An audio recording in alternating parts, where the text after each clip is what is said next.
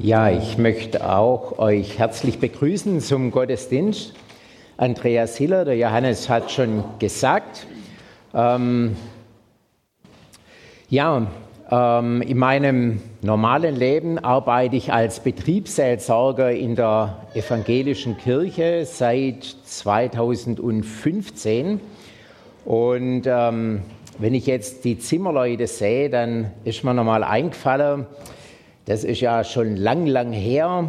Äh, ich habe nach der Schule nicht beim Zimmermann gearbeitet. Das ist sicher auch ein super interessanter Job, sondern ein halbes Jahr in der Schreinerei.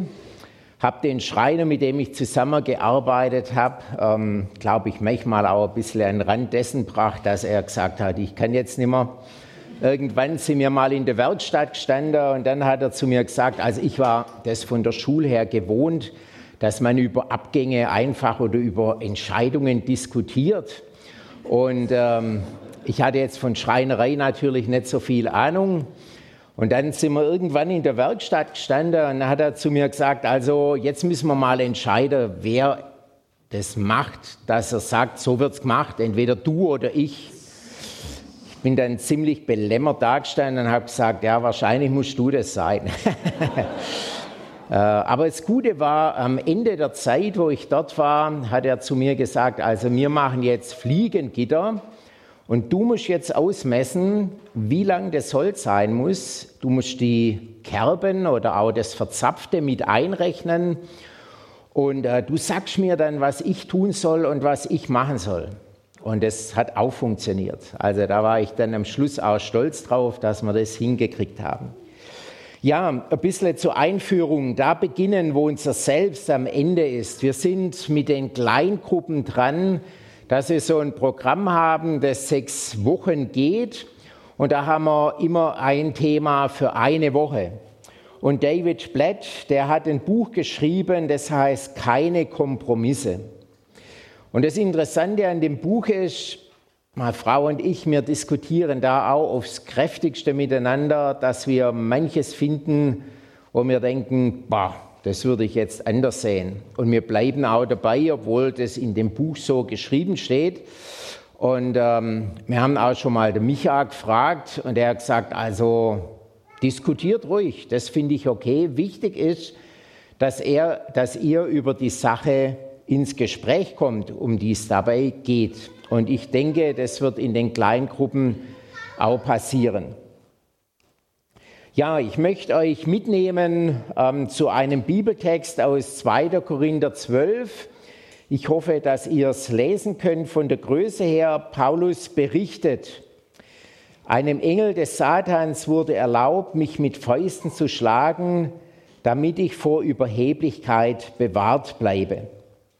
Dreimal habe ich deswegen zum Herrn gebetet und ihn angefleht, der Satansengel möge von mir ablassen. Doch der Herr hat zu mir gesagt, meine Gnade ist alles, was du brauchst, denn meine Kraft kommt gerade in der Schwachheit zur vollen Auswirkung. Daher will ich nun mit größter Freude und mehr als alles andere meine Schwachheiten rühmen, weil dann die Kraft von Christus in mir wohnt. Ja, ich kann es von ganzem Herzen akzeptieren, dass ich wegen Christus mit Schwachheiten leben und Misshandlungen, Nöte, Verfolgungen und Bedrängnisse ertragen muss, denn gerade dann, wenn ich schwach bin, bin ich stark. Paulus spricht hier von den Erfahrungen, die er gehabt hat, als er als Apostel damals unterwegs war. Wenn man da über Christus gesprochen hat, dann ist es nicht so gewesen wie für uns heute Morgen, dass wir uns in einem Gemeindesaal versammeln können und wir eigentlich davon ausgehen können, ähm, wenn nichts Unvorhergesehenes passiert, dann werden wir nachher runtergehen in die Alexanderstraße, das Richtfest feiern. Das war für die ersten Christen undenkbar. Man konnte keine öffentlichen Gebäude haben, sondern hat sich in Privathäusern getroffen. Und wenn man die Geschichte von Paulus anschaut, dann ist es eine Geschichte, die durchaus sehr wechselvoll war. Es gab Erfolge, aber es gab auch Niederlagen. Und was wir bei ihm sehen, das ist, dass er immer wieder auch zu kämpfen hatte mit Menschen, die gesagt haben, das, was Paulus sagt, ist ja schön recht und gut, aber eigentlich, eigentlich sieht es ganz anders aus. Ja, hier sehen wir ein Bild. Ich habe nur ein Bild dabei, aber da seht ihr einen Tempel, den Apollon-Tempel in Korinth. Das heißt, Korinth war eine Gemeinde, wo eine andere Religion etabliert war, die Nummer eins spielte. Aber Paulus hat den Menschen dort in Korinth von Jesus Christus erzählt. Es haben dann Menschen gesagt, ja, wir glauben an diesen Jesus und wollen dem auch nachfolgen. Das war für die Leute damals eine Entscheidung, die sehr viel Konsequenzen auch mit sich gebracht hat. Genau, wir bleiben da mal ein bisschen. Der Paulus, so ein bisschen zum Hintergrund von Korinth. Wir der Paulus hat zwei Briefe an die Korinther geschrieben. Man nimmt eigentlich an, dass es noch einen weiteren gibt, aber da nimmt man auch an, dass der verschollen ist, dass wir ihn nicht vorliegen haben, dass er auch nicht in der Bibel drin ist. Und in den Korintherbriefen, da gibt es eine ganze Reihe von Themen, die Paulus anspricht. Und das Besondere ist, dass wir das, was wir über die christliche Gemeinde in Korinth wissen, dass wir das aus den Briefen heraus erfahren.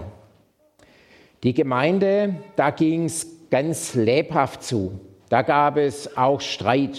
Da gab es Richtungen, die miteinander konkurriert haben. Paulus schreibt zum Beispiel, dass einer da war, Apollos, und der hat Menschen getauft und damit wurden sie in die Gemeinde aufgenommen. Und dann haben die Leute gesagt, ich zähle mich zu Apollos. Und die anderen haben gesagt, ja, aber der Petrus gibt es ja auch noch, ich zähle mich zu Petrus. Und dann gab es die Dritten, die gesagt haben, ich bin Paulianer. So wie der Paulus das Evangelium predigt, so ist es richtig. Und jetzt war die Diskussion in der Gemeinde, welche Richtung gilt. Und Paulus nimmt es ganz pragmatisch und sagt, Freunde, es geht weder um Apollos, es geht weder um Paulus, es geht auch nicht um Petrus, sondern es geht um Christus. Wenn wir als Gemeinde zusammen sind, dann geht es ganz um Christus. Ein anderes Streitthema war das Abendmahl beziehungsweise in der Gemeinde gab es Arme und Reiche.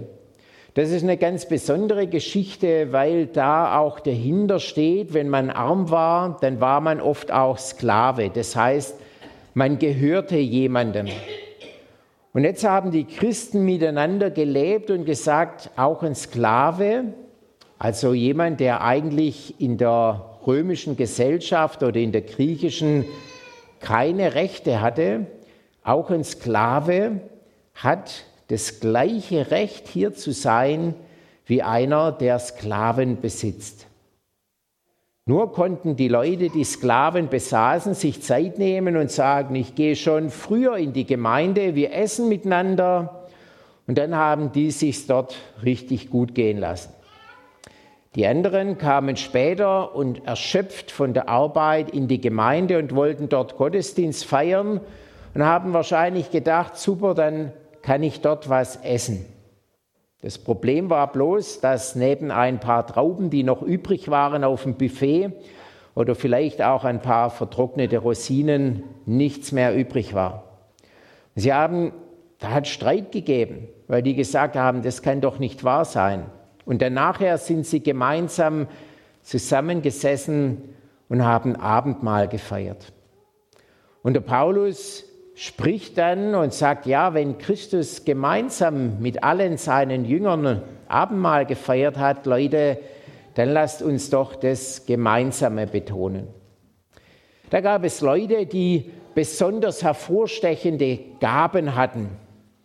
Und die haben das ausgespielt in der Gemeinde und gesagt, das ist das Wichtigste, meine Gabe, ich kann prophetisch reden.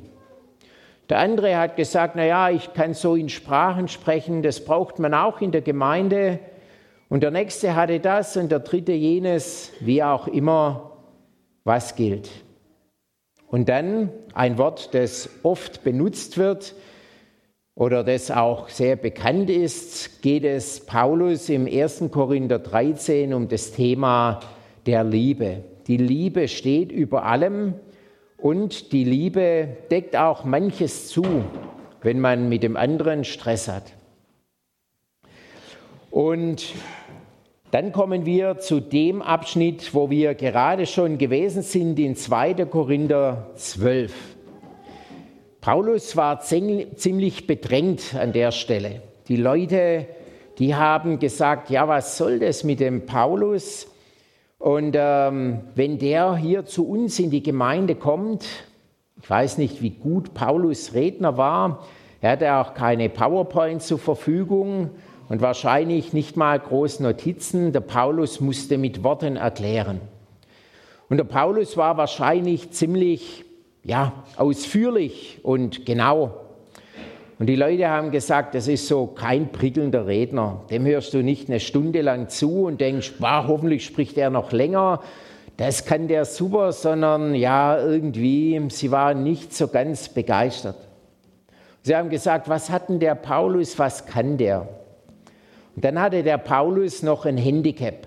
Er nannte sich Apostel, aber er gehörte gar nicht zu den ersten Jüngern von Jesus. Die wurden nämlich Apostel genannt. Paulus ist erst später dazugestoßen und sagt aber, Christus selbst hat mich zum Apostel berufen. Und dann berichtet er am Anfang des zwölften Kapitels vom ersten Korintherbrief, ich habe das jetzt nicht dabei, aber da berichtet er, welche Erfahrungen er alle gemacht hat. Tolle Erfahrungen, große Erfahrungen. Und er sagt aber, Leute, eigentlich will ich darüber gar nicht reden. Denn ich habe gemerkt, immer wenn ich von meinen tollen Fähigkeiten und Möglichkeiten spreche, dann bin ich ganz schnell am Ende. Der eine kann das gut, der andere kann das gut. Und wenn ich jetzt zurückblickend auf das schaue, wo Gott etwas bewirkt hat, dann waren das nicht die Dinge, wo ich der Supermann war, sondern eigentlich die Dinge, wo meine Schwachheit zum Tragen gekommen ist dann sind es die Dinge gewesen, wo ich am Ende war und Gott hat trotzdem etwas draus gemacht. Also so eine kurze Zusammenfassung von meinem ersten Teil. Paulus steht mit Gemeinden, die von ihm gegründet wurden, in Verbindung. Seine Briefe geben uns Einblick in das Leben dieser Gemeinden und ihren konkreten Fragen. Und Paulus nimmt Stellung zu konkreten Anfragen und hat dabei immer das Evangelium von Jesus Christus im Blick. Ich möchte jetzt nochmal als zweites auf das hinkommen, wenn Paulus sagt, wenn ich schwach bin, bin ich stark. Ich weiß nicht, wer das Buch von David Blatt liest oder gelesen hat. Wenn man da drin blättert, da kommen ja manchmal ja Dinge, da berichtet er zum Beispiel, dass sie in der Gemeinde überlegt haben, wir sitzen auf gepolsterten Stühlen, ob sie nicht einfach Bänke reinstellen, damit die Leute spüren, dass man auch einfach unterwegs sein kann. Ich habe ein bisschen geschluckt, ganz ehrlich. Ähm, er hat dann von Indonesien berichtet und von China, wie das dort war. Und habe gedacht, okay, David, jetzt, was sollen wir tun? Also wenn wir jetzt äh, den David Blatt fragen würden, würde der wahrscheinlich sagen, das Haus hier hat voll gereicht. Ja, das ist eigentlich bräuchte er gar keine Stühle, sondern da stellt er einfach ein paar Bierbänke rein oder ein paar Tische, eine Bänke und das ist bequem genug. Ja, und wer nach praktisch 40 Minuten ihm der Popo wehtut, ja, der hat halt noch nicht gelernt, was es heißt, so richtig auszuhalten. Neubau, hm, schwierig vielleicht, ich weiß es nicht. Aber Ich denke, wir haben das ja und das hat der Johannes vorher auch gesagt, wir wollen einfach auch das neue Gebäude zur Ehre Gottes nutzen und wir wollen ins neue Gebäude einladen, weil wir sagen, wir wollen, wenn Menschen zu uns kommen, dass sie auch spüren, dass sie eingeladen sind. Aber ich denke, es ist für uns wichtig, einfach im Hinterkopf zu haben, so ein neues Gebäude, so toll das aussieht und vielleicht nachher auch funktioniert und alles ist, damit fängt eigentlich die Arbeit erst an und ist sie nicht getan. Also Ihr Handwerker sagt vielleicht, naja, unser Geschäft ist dann zu Ende, das stimmt, aber das ist wie bei jedem Einfamilienhaus oder Haus, das man baut oder jede Wohnung. Am Ende machen die Leute, die einziehen, die Musik. Ihr habt den Rahmen geschaffen, dass alles klappen kann und dass alles gut funktioniert. Aber wie das Leben in einem Haus nachher funktioniert, das ist ja nochmal eine ganz andere Frage.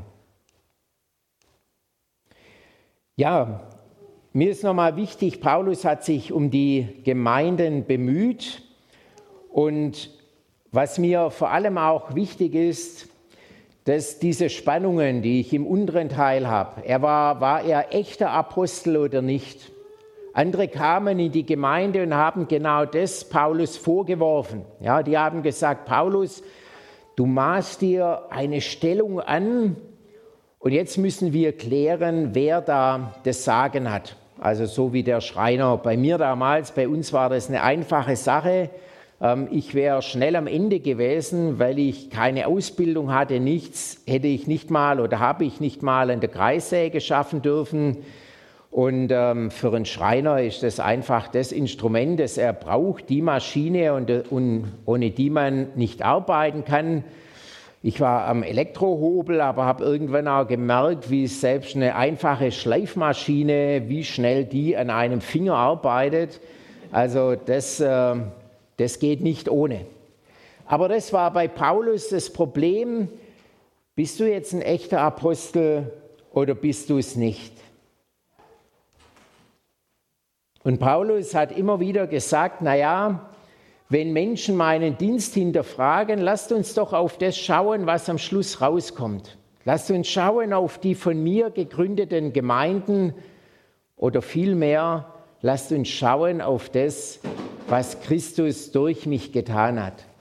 Er hat mich begleitet und ich habe immer wieder die Erfahrung gemacht, wenn ich mit meinem Latein am Ende war, dann hat er etwas draus gemacht und es ist einfach Großes draus geworden. Und ich glaube, das ist ganz wichtig, so auch das, was ich als letzten Satz hingeschrieben habe, wir dürfen unsere Bemühungen mit dem, für das Evangelium nicht verwechseln mit dem, was Gott tut.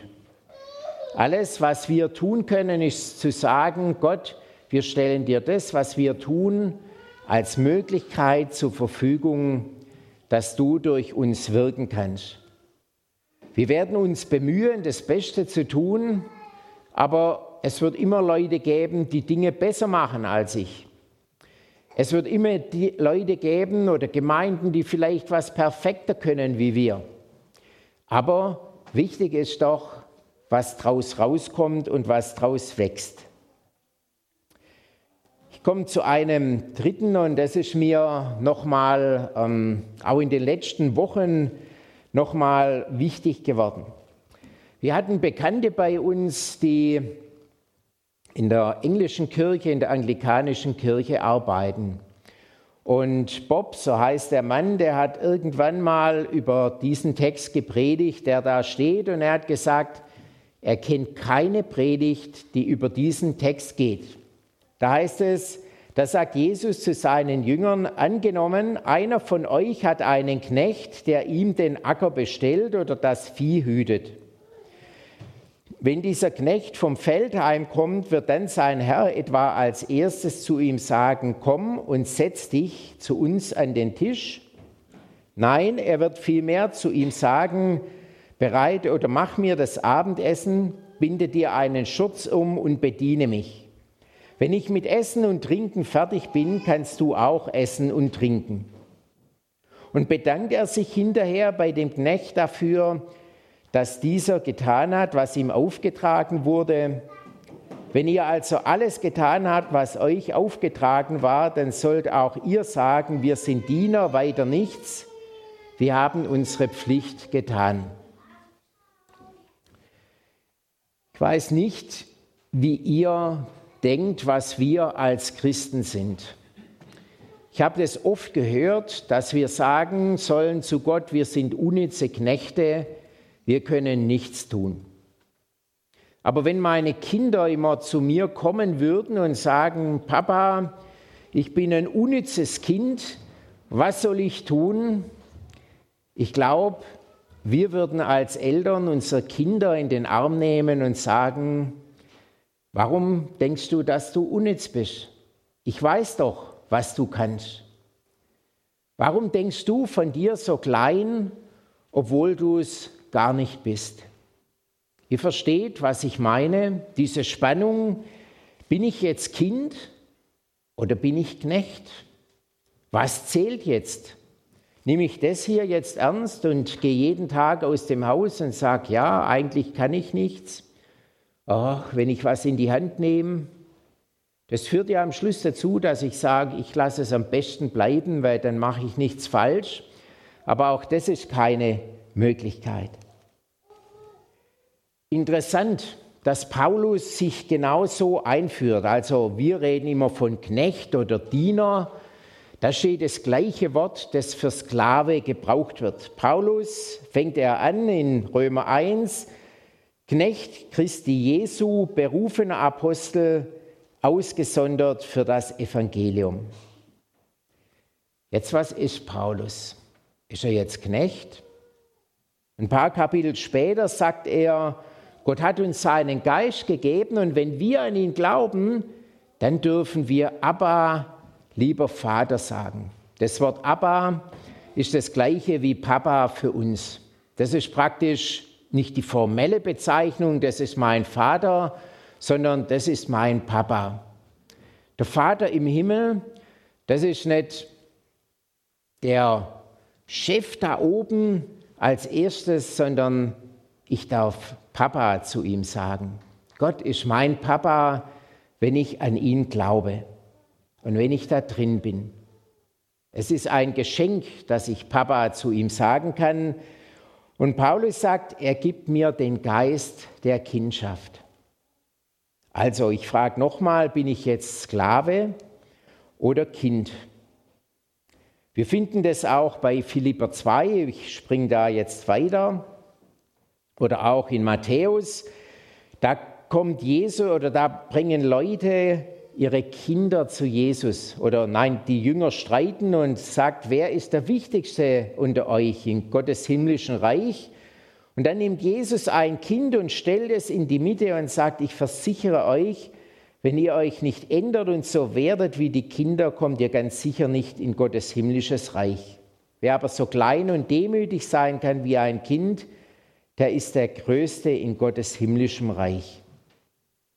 Was macht Kinder aus? Kinder kommen, und da kann man alle Eltern fragen, Kinder kommen auf die Welt und sind zuerst mal da. Ich erwarte nicht von einem Säugling, dass er den Tisch abräumt. Ich erwarte nicht, dass er sich die Windel wechselt. Das sind alles lange Prozesse mit viel Schlaflosigkeit verbunden, bis das alles läuft. Aber sagen Eltern, ich freue mich nicht über mein Kind, wenn das auf die Welt kommt, weil ich ja noch jeden Tag die Windeln ein paar Mal wechseln muss, weil die Mütter stillen müssen und viel Zeit investieren. Alle Eltern würden sagen, Mensch, dass ich ein Kind habe, das ist so ein cooles Geschenk. Und das Kind wächst nach und nach. Und dann kommen andere Dinge dazu. Ja, ich versuche mal, das aufzulösen. Ich denke, das Wichtigste ist, dass wir verstehen, dass Gott unser himmlischer Vater ist. Wenn er unser Vater ist, dann kann ich auch Kind sein. Das ist das Erste. Es steht also auf der einen Seite das Kind Gottes und auf der anderen Seite die Frage des Sklaven oder des Dieners. Immer noch haben wir da irgendwie auch eine Spannung. Wie kann man die auflösen? Und da ist es mir nochmal wichtig, die eine Seite sagt, das bist du. Ja, das ist meine Identität. Gott schenkt mir, dass ich sein Kind sein darf. Und die andere Seite, das ist meine Rolle und meine Aufgabe. Also, wenn wir Besuch haben, wenn Kinder da sind, dann bleiben die Kinder, ob, ich jetzt, ob die jetzt den Tisch abräumen oder nicht. Aber ich kann doch zu ihnen sagen, ihr könnt uns helfen, wenn ihr den Tisch abräumt. Und das tun sie dann auch. Sie haben dann da eine Rolle. Aber sie sind nicht die Rolle. Sie sind nicht die Tischabräumer in der Familie, sondern sie sind immer noch die Kinder. Sie bleiben die Kinder, aber sie haben die Rolle, dass sie uns helfen. Ja, das eine ist die Gabe, für das kann ich nichts, das bekomme ich von Gott geschenkt. Und das andere ist meine Aufgabe und meine Arbeit. Jeder von uns, der im Beruf steht, der hat eine bestimmte Aufgabe, aber er ist nicht dieser Beruf. Also als ich noch Pfarrer in einer Gemeinde war, da hat meine Frau mir mal gesagt, du musst das einfach mal auf die Seite legen. Jetzt bist du ganz anders gefragt. Ich bin immer, wenn ich nach Hause gekommen bin, zuerst abgebogen in mein Arbeitszimmer und habe geschaut, ob ein Anruf auf dem Anrufbeantworter war. Dann habe ich gesagt, das ist ja für die Leute wichtig. Aber ich glaube, manchmal hätte es meiner Frau geholfen, wenn ich gesagt hätte, jetzt schauen wir zuerst nach den Kindern und dann schaue ich nach dem Anrufbeantworter. Also das heißt, zuerst bin ich Vater und dann habe ich eine Aufgabe und bin auch dann Pfarrer in dieser Gemeinde gewesen. Aber ich glaube, das ist für uns ganz wichtig zu wissen, dass wir uns nicht über unsere Aufgabe definieren, nicht über unsere Rollen, die wir haben, sondern dass wir von dem herkommen, was Gott uns schenkt.